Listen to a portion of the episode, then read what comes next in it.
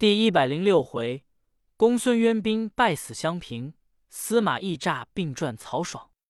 却说公孙渊乃辽东公孙度之孙，公孙康之子也。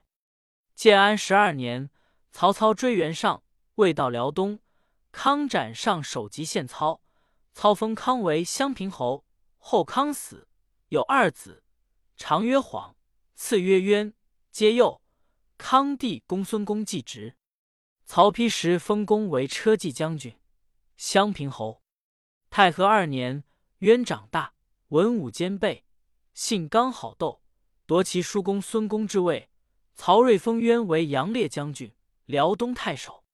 后孙权遣张弥、许彦基、金朱真玉赴辽东，封渊为燕王。渊据中原，乃斩张、许二人，送首与曹睿。睿封渊为大司马、乐浪公。渊心不足，与众商议，自号为燕王，改元绍汉元年。副将贾范谏曰：“中原代主公以上公之爵，不为卑贱。今若被反，实为不顺。更兼司马懿善能用兵，西蜀诸葛武侯且不能取胜，何况主公乎？”渊大怒，斥左右副贾范。将斩之。参军轮直谏曰：“假范之言是也。圣人云：国家将亡，必有妖孽。金国中屡见怪异之事，竟有犬戴金泽，身披红衣，上屋做人行；又城南乡民造饭，饭赠之中，忽有一小儿争死于内。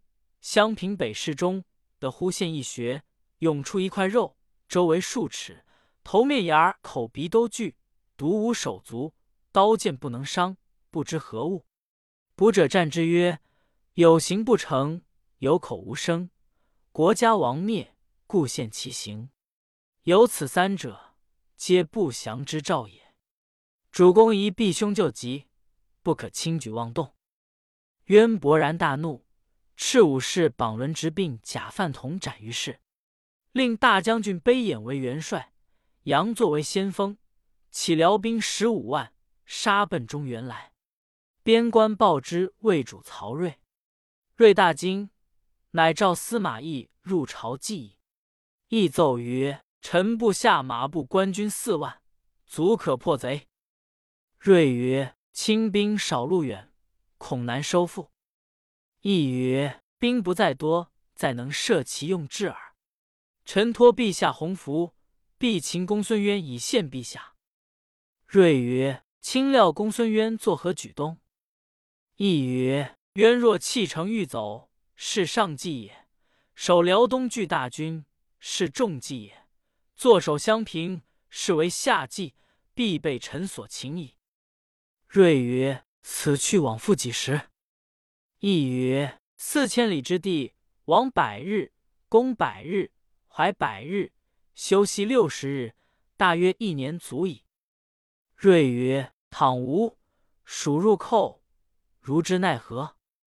懿曰：“臣已定下守御之策，陛下勿忧。”睿大喜，即命司马懿兴师征讨公孙渊。一辞朝出城，令胡遵为先锋，引前步兵先到辽东下寨。少马飞报公孙渊，渊令卑衍。杨作分八万兵屯于辽遂，围堑二十余里，环绕鹿角，甚是严密。胡遵令人报之司马懿，懿笑曰：“贼不与我战，欲劳我兵耳。我料贼众大半在此，其巢穴空虚，不若弃却此处，进奔襄平，贼必往救，却于中途击之，必获全功。”于是乐兵从小路向襄平进发。却说悲言与杨作商议曰：“若魏兵来攻，休与交战。必千里而来，粮草不济，难以持久，粮尽必退。待他退时，然后出奇兵击之，司马懿可擒也。”西司马懿与蜀兵相拒，坚守渭南，孔明尽卒于军中。今日正与此理相同。二人正商议间，忽报魏兵往南去了。悲眼大惊曰：“彼知吾襄平君少，去袭老营也。若襄平有失，我等守此处无异议。”遂拔寨随后而起。早有探马飞报司马懿，懿笑曰：“终无计矣。”乃令夏侯霸、夏侯威各引一军伏于辽水之滨。如辽兵到，两下齐出，二人受计而往。早望见悲眼，佯作引兵前来。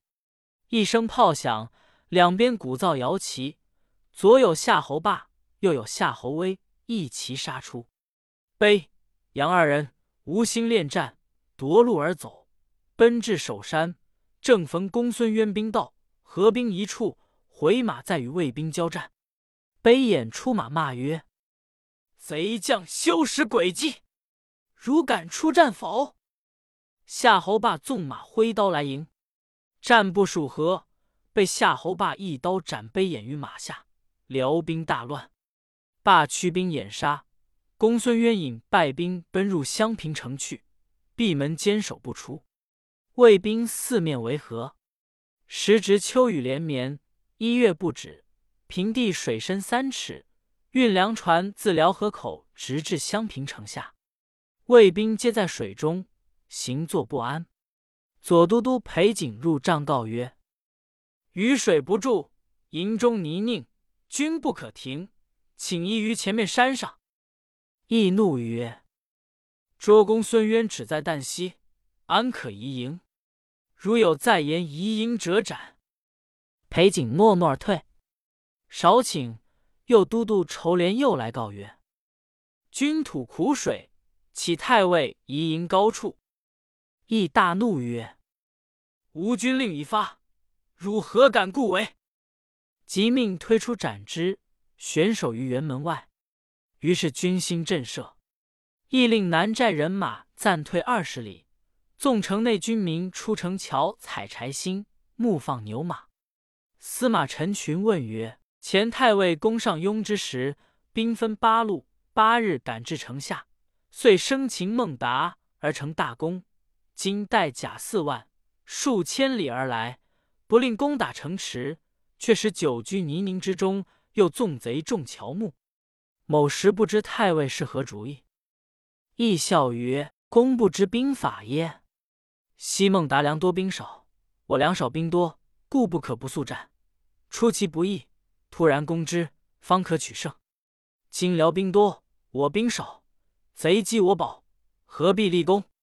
正当任彼自走，然后乘机击之。我今放开一条路，不绝彼之乔木，是容彼自走也。”陈群拜服，于是司马懿遣人赴洛阳催粮。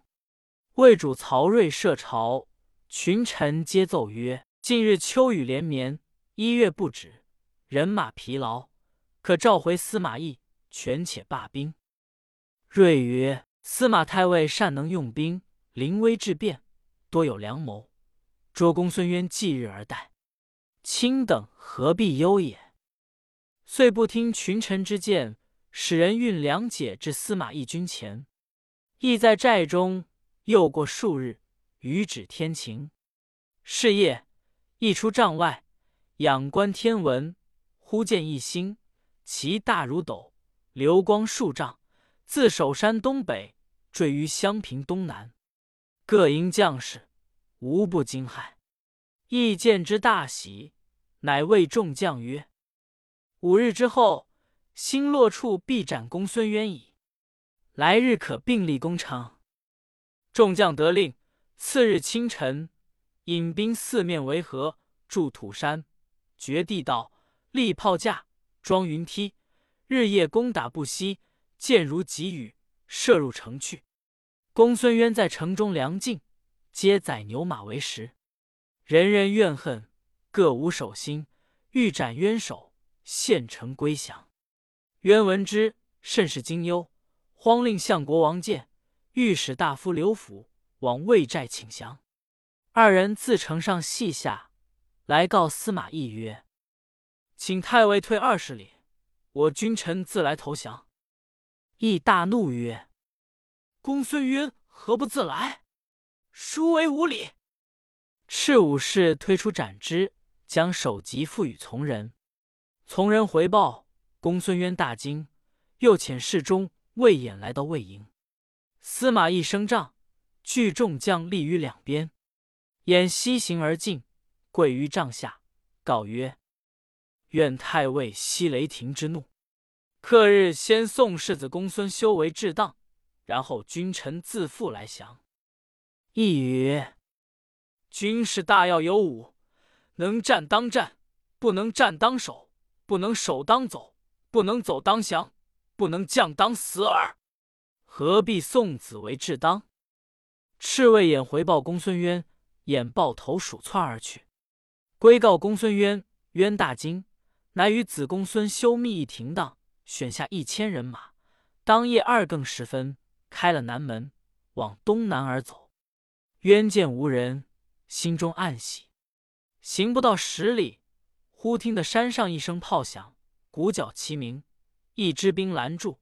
中央乃司马懿也，左有司马师，右有司马昭，二人大叫曰：反贼休走！渊大惊，即拨马寻路欲走。早有胡尊兵到，左有夏侯霸、夏侯威，右有张虎、乐申，四面围的铁桶相似。公孙渊父子只得下马纳降。亦在马上顾诸将曰：“吾前夜丙寅日见大星落于此处，今夜人身日阴矣。”众将称贺曰。太尉真神机也！一传令斩之。公孙渊父子对面受戳。司马懿遂勒兵来取襄平。未及到城下时，胡遵早引兵入城。城中人民焚香拜迎，卫兵尽皆入城。懿坐于崖上，将公孙渊宗族并同谋官僚人等俱杀之，计首级七十余颗。出榜安民。人告义曰：“假犯伦之苦见冤，不可反叛，俱被冤所杀。”亦遂封其墓面，容其子孙，就将库内财物赏劳三军，班师回洛阳。却说魏主在宫中，夜至三更，忽然一阵阴风，吹灭灯光，只见毛皇后引数十个宫人哭至座前索命。瑞因此得病，病渐沉重。命侍中光禄大夫流放、孙资掌枢密院一切事务，又召文帝子燕王曹宇为大将军，左太子曹芳摄政。宇为人恭俭温和，未肯当此大任，坚辞不受。睿诏流放、孙资问曰：“宗族之内，何人可任？”二人久得曹真之会，乃保奏曰：“唯曹子丹之子曹爽可也。”睿从之。二人又奏曰：“欲用曹爽，当遣燕王归国。”睿然其言。二人遂请睿降诏，击出御燕王曰：“有天子守诏，命燕王归国，限吉日就行；若无诏，不许入朝。”燕王涕泣而去。遂封曹爽为大将军，总摄朝政。睿病渐危。即令使持节召司马懿还朝，亦受命，进到许昌，入见魏主。睿曰：“朕唯恐不得见卿，今日得见，死无恨矣。”懿顿首奏曰：“臣在途中闻陛下圣体不安，恨不泪生两意，非至阙下。今日得睹容颜，臣之幸也。”睿宣太子曹芳。大将军曹爽、侍中刘放、孙资等，皆至御榻之前。睿执司马懿之手曰：“昔刘玄德在白帝城病危，以幼子刘禅托孤于诸葛孔明，孔明因此竭尽忠诚，至死方休。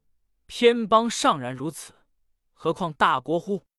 朕幼子曹芳，年才八岁，不堪掌理社稷。”幸太尉及宗兄元勋旧臣竭力相辅，无负朕心。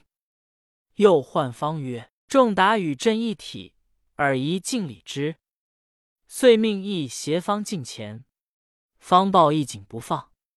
睿曰：“太尉勿忘幼子今日相恋之情。”言讫，潸然泪下。翳顿手流涕。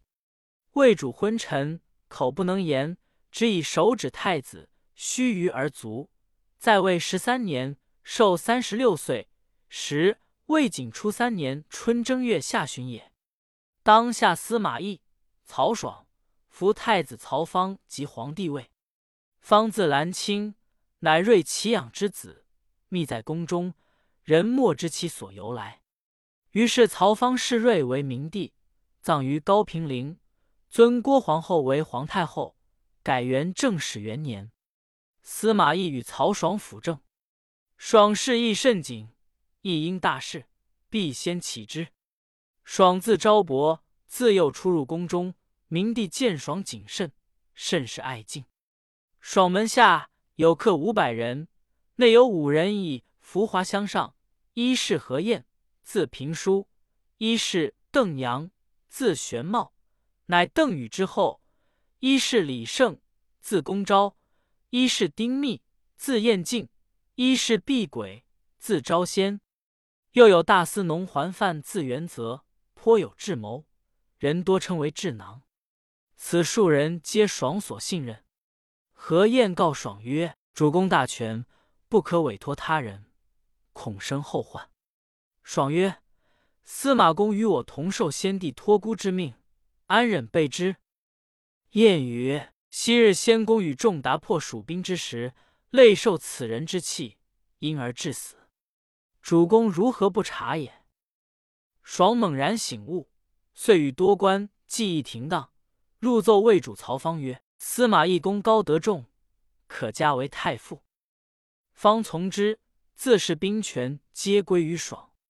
爽命弟曹熙为中领军，曹训为五卫将军，曹燕为散骑常侍，各引三千御林军，任其出入进宫。又用何晏、邓阳、丁密为尚书，毕轨为司隶校尉，李胜为河南尹。此五人日夜与爽议事。于是曹爽门下宾客日盛，司马懿推病不出，二子亦皆退之闲居。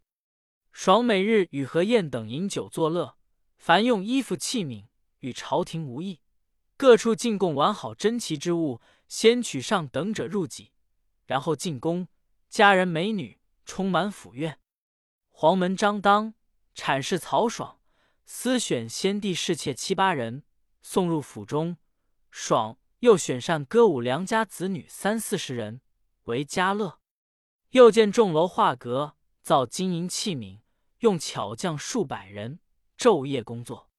却说和燕文平原管路民数数，秦语论议。时邓阳在座，问陆曰：“君自谓善义，而语不及，义中辞义，何也？”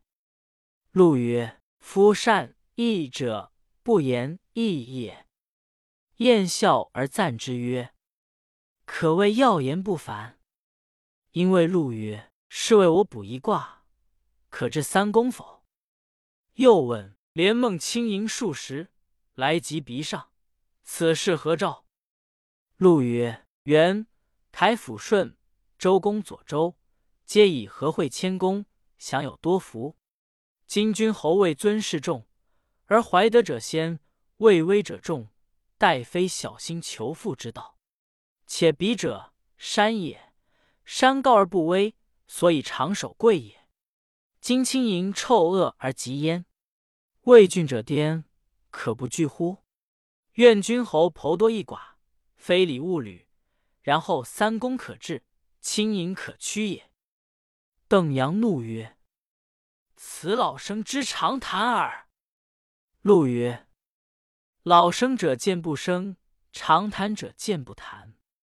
遂拂袖而去。二人大笑曰：“真狂士也！”陆到家，与舅言之。舅大惊曰：“何？